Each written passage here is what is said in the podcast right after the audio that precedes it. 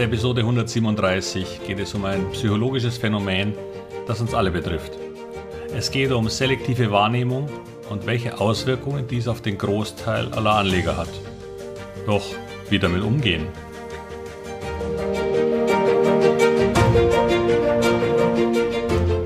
Herzlich willkommen, moin und Servus beim Podcast Aktien verstehen und erfolgreich nutzen.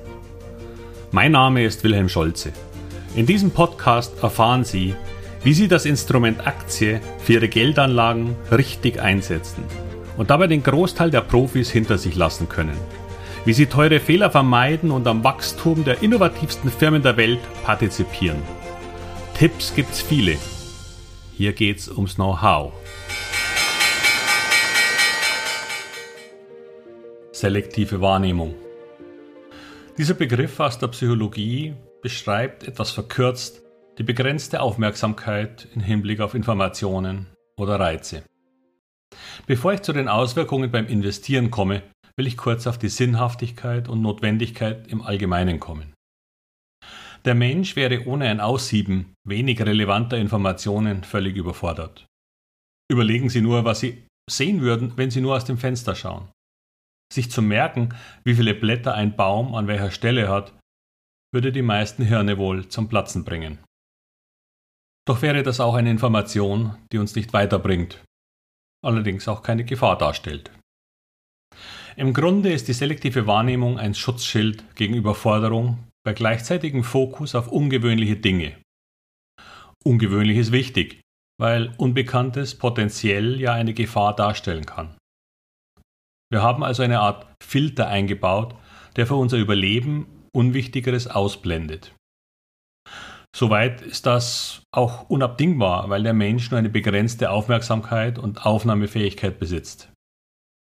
Doch wie wirkt sich diese selektive Wahrnehmung in unserem Investorenalltag aus? Hilft sie uns? Ja, definitiv.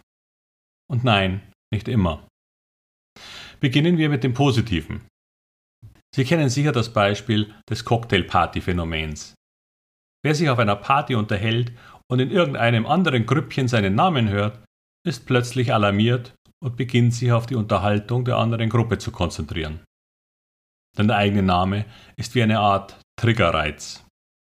Das Gehirn denkt sich, das geht mich was an. Denn was mich betrifft, kann ja wichtig für mein Überleben sein. Nicht unbedingt im physischen Sinne, aber vielleicht lästert ein Kollege über mich beim Chef oder irgendwer verrät unangenehme Dinge. Wir sind in dem Moment hellwach und unser Fokus richtet sich dahin. Ich habe schon einmal die Story über einen Urlaub in Hongkong erzählt. Wir waren mit den Kindern in Urlaub und fuhren mit einer der berühmten Straßenbahnen durch die Stadt. Und dann kam mein Sohn auf die Idee, wir sollten Teslas zählen. Nur war das im Jahr 2015 oder so. Nun, sowohl Tochter als auch meine Frau kamen auf drei oder vier Teslas in den nächsten 20 bis 30 Minuten. Ich glaube, ich kam auf acht. Mein Sohn rief allerdings quasi permanent Tesla aus. Sie summierten sich zu 38 Sichtungen. Nun ist das zwar nicht überlebensnotwendig, zeigt aber sehr schön, wie stark eine Fokussierung wirken kann.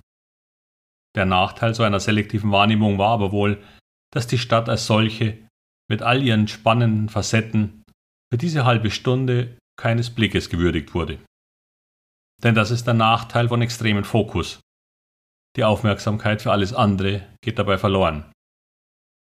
So ähnlich, wenn auch weit weniger ausgeprägt ist das bei Aktien, die wir besitzen. Wir überfliegen die Nachrichten, eine Börsenzeitschrift oder eine Internetseite und wenn wir auf einen Namen stoßen, der eine gewisse Relevanz in unserem Depot hat, dann triggert uns das zum genauer Hinsehen. Klar erkennen wir schon mit wenigen Blicken die Relevanz und widmen uns wieder einem anderen Thema zu. Aber grundsätzlich ist das schon eine gute Sache für Aktienanleger. Doch es gibt leider auch eine negative Seite. Sie hängt damit zusammen, dass wir Informationen, die uns nicht passen, ignorieren.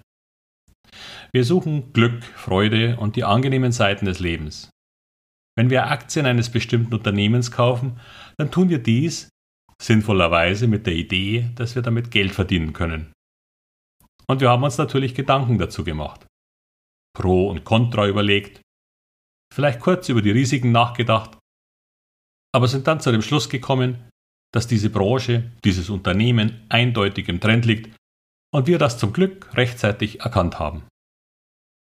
Nachdem wir uns all diese Dinge überlegt, die Fakten gecheckt und weitere Meinungen gelesen haben, so wie wir das auch beim Kauf eines neuen Toasters tun, und dann den Akt des Kaufens vollzogen haben, haben wir auch einen neuen Glaubenssatz geschaffen. Den Glauben, dass diese Aktie eigentlich nur eine Richtung kennen sollte, nach oben. Und nun kommt die selektive Wahrnehmung wieder ins Spiel.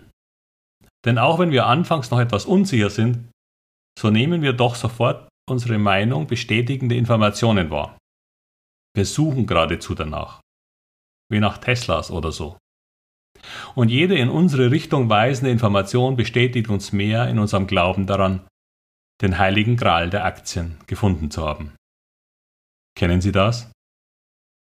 Wenn dann die Aktie auch noch zu steigen beginnt, sind wir rettungslos verloren, weil nun noch auch noch die Aktie selbst beweist, wie gut wir das alles gesehen haben. Doch nun stolpern wir über eine Negativschlagzeile, die das Unternehmen betrifft. Aber anstatt diese Information objektiv zu betrachten und zu bewerten, wie sie sich auf die zukünftige Leistung des Unternehmens auswirken könnte, neigen wir dazu, sie zu ignorieren oder zu rationalisieren. Warum? Weil wir uns nicht gerne eingestehen, dass wir uns geirrt haben könnten. In der Psychologie nennt man das Bestätigungsfehler oder oft auch in Englisch Confirmation Bias. Klingt bekannt, oder? Dies führt nun dazu, dass wir die Gewichtung einer solchen Nachricht in Anbetracht all der positiven Informationen zuvor als gering betrachten. Eine negative News, was soll's? Und selbst wenn wir aufgrund einer veränderten Situation für die Wirtschaft, die Branche oder das Umfeld noch öfter solche negativen Nachrichten erhalten, ist es ausgesprochen schwer, sich von unserem inzwischen stark manifestierten Glaubenssatz zu lösen. Wir müssten dazu unsere rosarote Brille abnehmen. Doch wer will das schon? Es könnte ja dazu führen, dass wir einen Fehler zugeben müssten. Und das bedeutet nicht nur in Asien Gesichtsverlust. Sei es vor Freunden, denen wir von dieser Aktie erzählt haben, dem Ehepartner oder auch vor uns selbst. Und häufig bleibt man dann sehr viel länger investiert, als man sollte. Selbst wenn man langsam erkennt, dass irgendwas im Argen liegt. Bis man zu dem Punkt of No Return kommt, an dem ein Verkauf aufgrund des hohen Verlustes keinen Sinn mehr ergibt. Nach unserem Verständnis. Wie können wir diesem Problem entgehen?